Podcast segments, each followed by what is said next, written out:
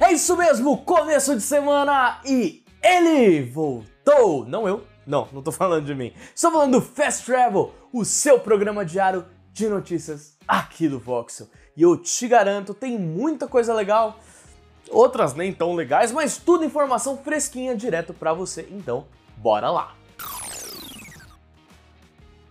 Vamos começar com o rumor? Quem não gosta de um bafafazinho, né? Então, vamos lá. Em um episódio recente do podcast Game Mass Mornings, o jornalista e insider Jeff Grubb afirmou que a Electronic Arts ainda mantém firme e forte a data de lançamento de Star Wars Jedi Survival, em março de 2023. Jeff estava comentando sobre a duração dos ciclos de marketing para games quando disse, abre aspas, eu estava investigando por que não ouvimos falar de Star Wars Jedi Survivor recentemente. Bem, ainda está tudo certo para a data de lançamento de março, como temos dito o tempo todo. Como a EA tem mostrado em seus relatórios de ganhos para os investidores o tempo todo, o grande jogo de parceiro está chegando e sempre foi Star Wars Jedi Survivor. Fecha aspas. E para colocar mais lenha nessa fogueira, um relatório financeiro da EA listou um título de parceiro e um outro que é um jogo de grande P entre 1 de janeiro e 31 de março. Um deles deve ser Dead Space Remake, que já chega no final de janeiro. E o outro,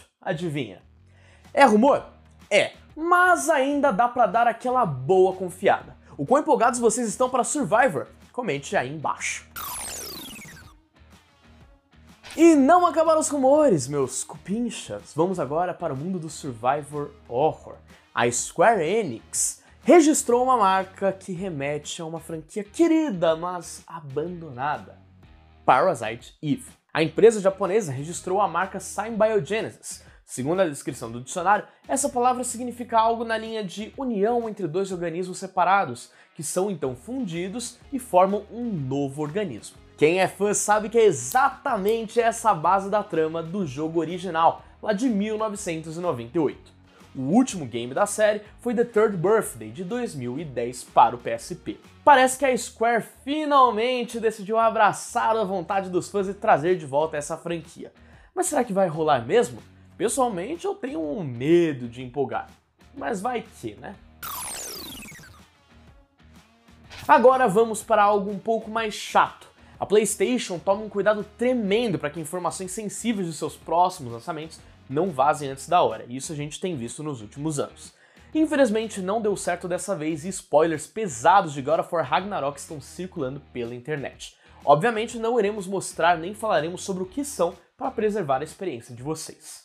A Santa Mônica não é o único estúdio da PlayStation a sofrer com isso. Em 2019, The Last of Us Part 2 sofreu forte com um acontecimento gigantesco da trama sendo revelado antes do lançamento. E a essa altura do campeonato, provavelmente você sabe do que, que eu tô falando, né? Outro grande vazamento recente foi de GTA 6, que poucas semanas atrás teve dezenas de vídeos circulando por aí, mostrando os protagonistas, mecânicas e ambiente, tudo em versão inicial de desenvolvimento. Saindo disso, a gente está postando diversos conteúdos bem legais sobre God of War Ragnarok, tanto no site quanto aqui no canal. Tem primeiras impressões feitas pelo nosso querido Vinícius Munhoz e duas matérias que eu fiz, uma sobre acessibilidade e uma sobre novidades na gameplay baseado numa entrevista que a gente teve com a galera da Santa Mônica. Os links de tudo estão aqui na descrição.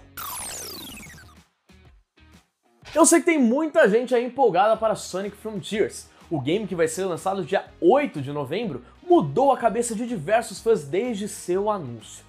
Se você é um desses, eu já digo que o nosso maravilhoso Thomas Schulze tem muito a te dizer. Ele viajou para o Havaí e teve a oportunidade de jogar o game. Lá no site do Voxel, ele escreveu uma matéria bem completinha falando sobre as primeiras impressões, explicando alguns conceitos e falando os diferenciais para outros games da franquia. Então fica aqui a nossa recomendação, vai lá no site, dá uma lida, o link tá na descrição. Ah, e aproveita para me contar aí embaixo o que você acha dos jogos recentes do Sonic, para não deixar passar barato, é óbvio. Você prefere Sonic ou Mario? Conta aí.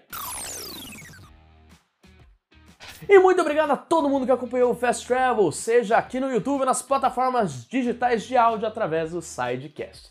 Se gostou, não se esqueça de deixar o like, se inscrever no canal e comentar aí embaixo sobre o que achou das notícias. Minhas redes sociais estão aparecendo aqui embaixo, olha. Eu não esqueci, tá aqui. Então vai lá seguir e eu vou indo nessa por agora. Fui!